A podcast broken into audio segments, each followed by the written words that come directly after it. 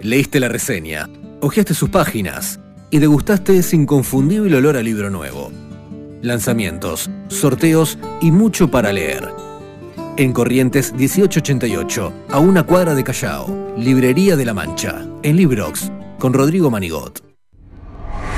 Hoy, Hoy estamos en el taller de letras de canciones.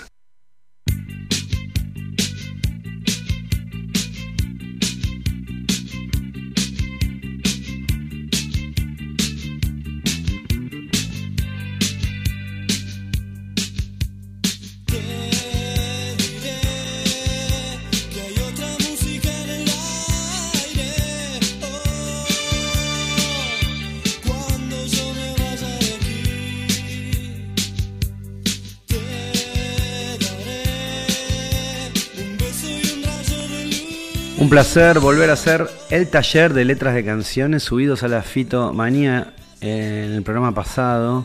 Hermosísimo programa pasado con Willy, con Carlos Bandera. Bandera, amigo de la adolescencia de Fito, justamente me decía, con ese, con ese gran humor de Rosarino, de, Carlos Bandera, me decía que Fito Páez había escrito las canciones que había escrito porque no había teléfonos, en esa época no había celulares. Quiero remarcar esto, ¿no? 21 años, Fito Páez ya es el arreglador y compositor de muchos de los temas de la banda de Juan Carlos Baglietto.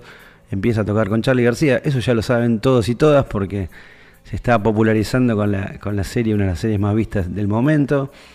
Pero además de eso, Fito tiene 21 años y entra a grabar su primer disco. ¿Cuándo un disco es clásico? Me pregunto y siempre me contesto. Cuando tiene 6, 7 temas que cantamos todos. Esas 7 canciones que decimos en los fogones cantemos una que sepamos todos. Acá, un Rosalina en, Budapest, está entre los 6, 7 temas que Fito compuso para su ópera prima, su primer disco. Esas canciones sonaban, me acuerdo, en los 80 en todas las radios, en todas las fiestas, en todos los cumpleaños. Me gustaría, me gustaría, pero no se puede, volver a tener 14 años, ir a la casa de la familia Pockstar y volver a ver ese momento en que Mario, el hermano de Andrea Poxter, mi, nuestra amiga de la secundaria, Mario saca del 63 con el disco impreso, ese disco que venían redondos, con la tapa impresa sobre la placa, sobre el disco. Me gustaría tener esos 14 años y escuchar como aquella vez esta canción.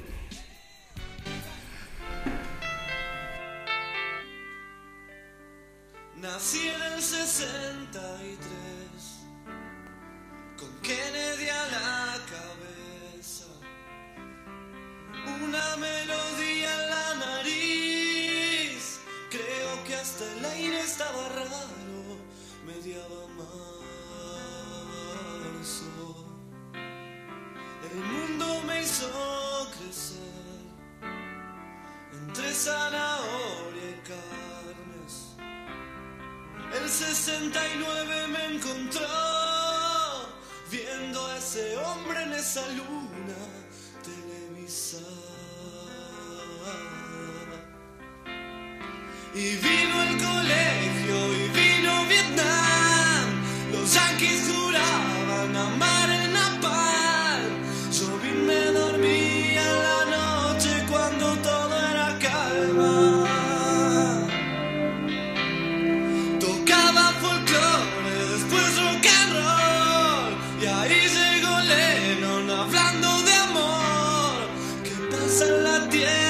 cielo.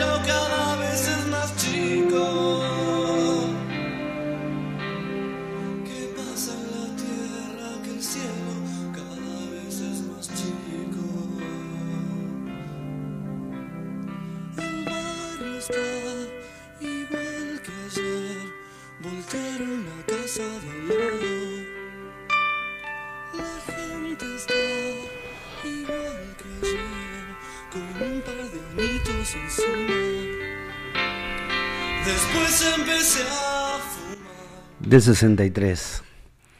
Tan en boga estaba la literatura del show como si fuera algo de estos momentos. Bueno, Fito Páez irrumpe en el 84, con 21 años, con una poesía profundamente autorreferencial. Charlie también lo era, pero, pero Fito, Fito va al palo, ¿eh? Fito va al palo con esa literatura del show a lo Bob Dylan, a lo, de, a lo Lennon, a lo Johnny Mitchell, justamente Johnny Mitchell en River, ya lo dijimos alguna vez, y esta canción tiene alguna relación melódica. Eh, no vamos a distinguir ni en este disco ni en todos los discos de Fito casi su vida de los textos de sus canciones. Son casi lo mismo. El protagonista en general siempre Fito.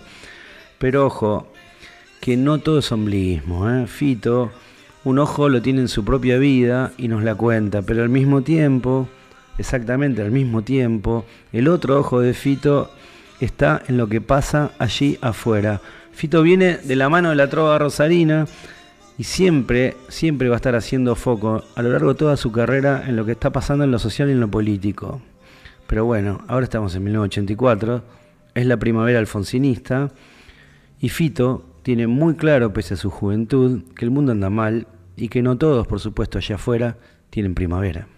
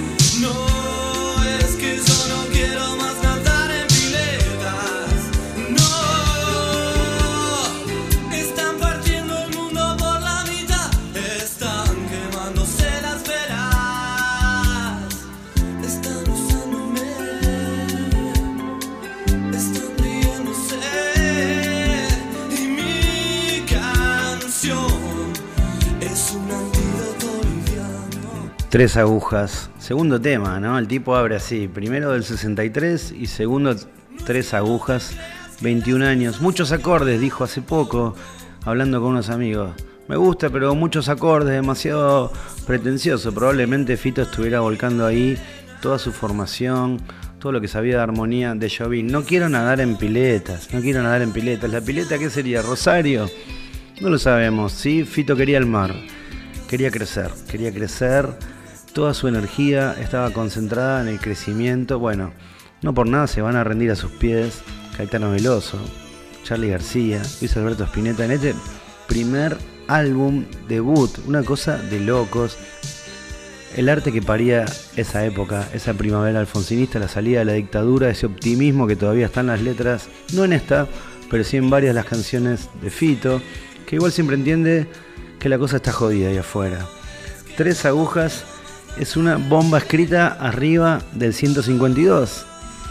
Habría que hacer un inventario de las canciones escritas arriba de los colectivos. Es una locura de canción. Yo creo que es una de las mejores de él. Eh, también se pregunta si entre el mar y la arena, ¿no? Está decidiendo Fito entre tantas cosas por las que pasa esta canción, que los temas y la poesía se va moviendo como se mueven los acordes. Todo el tiempo, hay infinitos acordes y muchas modulaciones.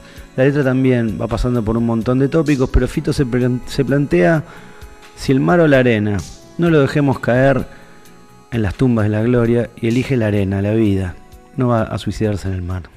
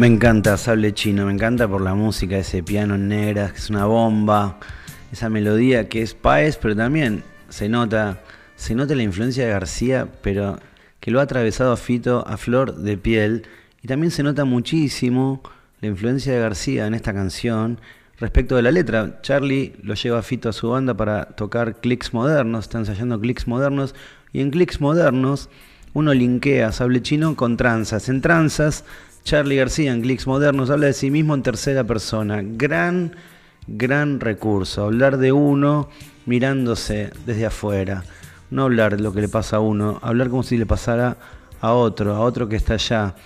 Y él empieza acá hablando de otro, de otro que está encerrado dentro del propio Páez. Es una canción en un punto, lo menciona, esquizofrénica, donde Fito se divide en dos Está el fito que toca el piano, está el fito que va al kiosco, que vive, que sufre.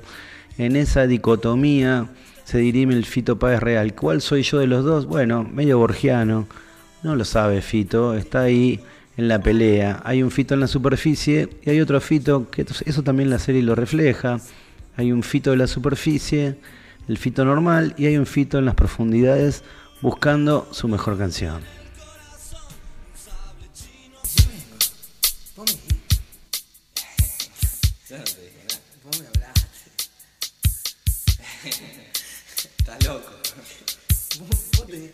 La remita de piano. Un pianito tenías. Claro. ¿Qué Escucha. Uy, loco, Hermano de soledad, aquí hoy estamos los dos, bajo escalos de rubí, entre esta gente nueva. Hoy yo te quiero cantar, manera que hablas por mí, mezclado llego y dirán, refugio, lengua y fusil. Y si me aplauden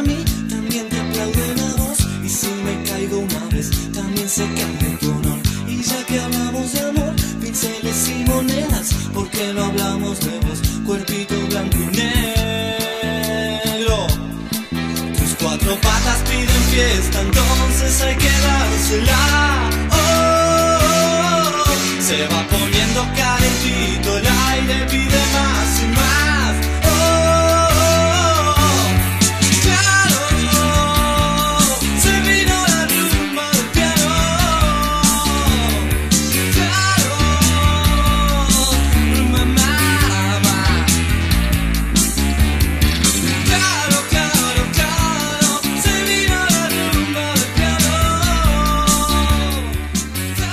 La rumba del piano, otro de los temas que sonaba en todas las radios, en todas las fiestas. Me acuerdo en la fiesta del colegio, Julio Charcot en el piano, la envidia de verlo tocar y cantar, ¿no? La rumba del piano. Fito que viene con mucha data del tango y del folclore por su padre. Fito muy curioso, seguramente rastreó las canciones escritas, por ejemplo, Atahualpa su guitarra, las, canciones cantadas por los tangueros, escritas por los tangueros a los bandoneones como compañeros de vida. Bueno, del mismo modo Fito dice, bueno, mi instrumento es el piano y le voy a hablar y le voy a cantar a él la rumba del piano. ¿eh? Le habla al piano, obviamente, como si fuera una persona, y él mismo también es una especie de hombre piano. Este juego es muy hermoso. Eh, bueno, viene, insisto, para mí del folclore, del tango, el instrumento como una prolongación del cuerpo.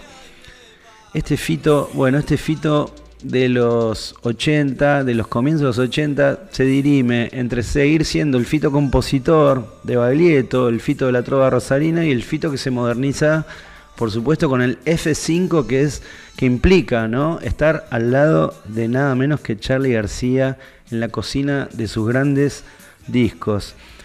La poesía de Fito acá vamos a ver, vamos a analizar hay grandes momentos, como la canción que va a sonar ahora, ¿no?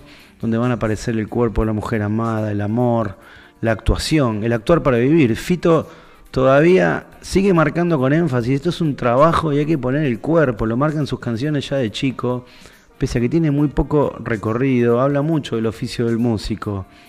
Y bueno, también vamos a escuchar estas mezclas de este disco, que es una mezcla que controvertida, porque claro, él escucha a García, García escucha a Phil Collins con su In the Air Tonight y ese redoblante que está arriba la voz de Collins, digamos que García lo, un poco lo copia para hacer Yendo de la cama al living, ese minimalismo, pero con un tambor que te vuela la cabeza y que está arriba de todos los instrumentos, muy fuera de plano. Bueno, Fito también, obviamente, cuestión de época, muy marcado por García, lo va a tomar en esta canción, con la mezcla, él produciendo, 21 ¿eh? años componiendo este discazo y además produciendo, de la mano de Mario Breuer en la técnica. Pero bueno, vamos a marcar para cerrar el taller de letras de canciones que lo que importa no son las mezclas. Esta es una discusión, pero yo creo que Páez me daría la mano. ¿Qué importa la mezcla? Lo que importa, lo real, por más pésima mezcla que haya resultado de alguna canción, lo que importa es lo que está debajo. La poesía y la melodía. Y si no, Escuchemos esta última canción con la que cerramos el informe de hoy, el taller de letras, subido a la fitomanía, Fito Páez del 63.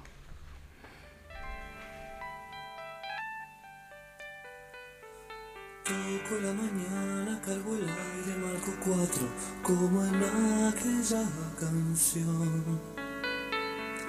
Voy a cantar un poco, voy a tejer siluetas, como el día y la noche, como el degradé. Comienzo huele a rosas en penumbras, como un loco en un jardín. Blanco para la flecha, blanco que es armonía flecha que apunta exacto hacia el corazón. Canción que cuenta cómo nace, canción de amor que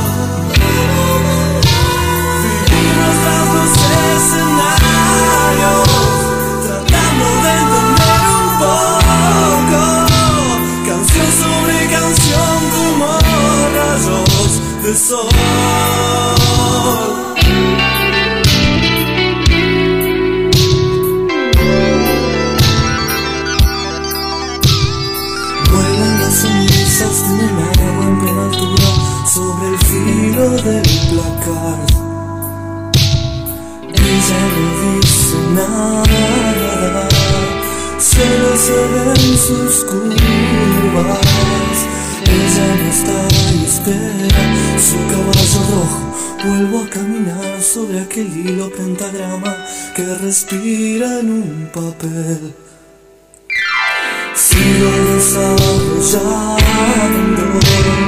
Quiero encender el fuego.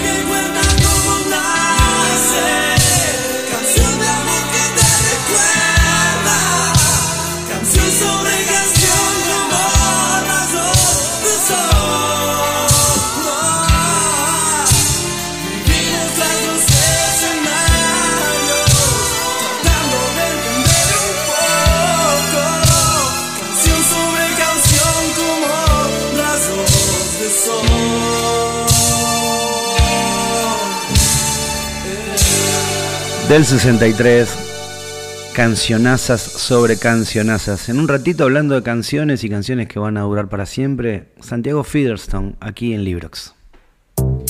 Un atajo alejado de los mambos. Librox. Con Rodrigo Manigot. Hasta las 21. Explota Kamikaze. Cultura con Urbana.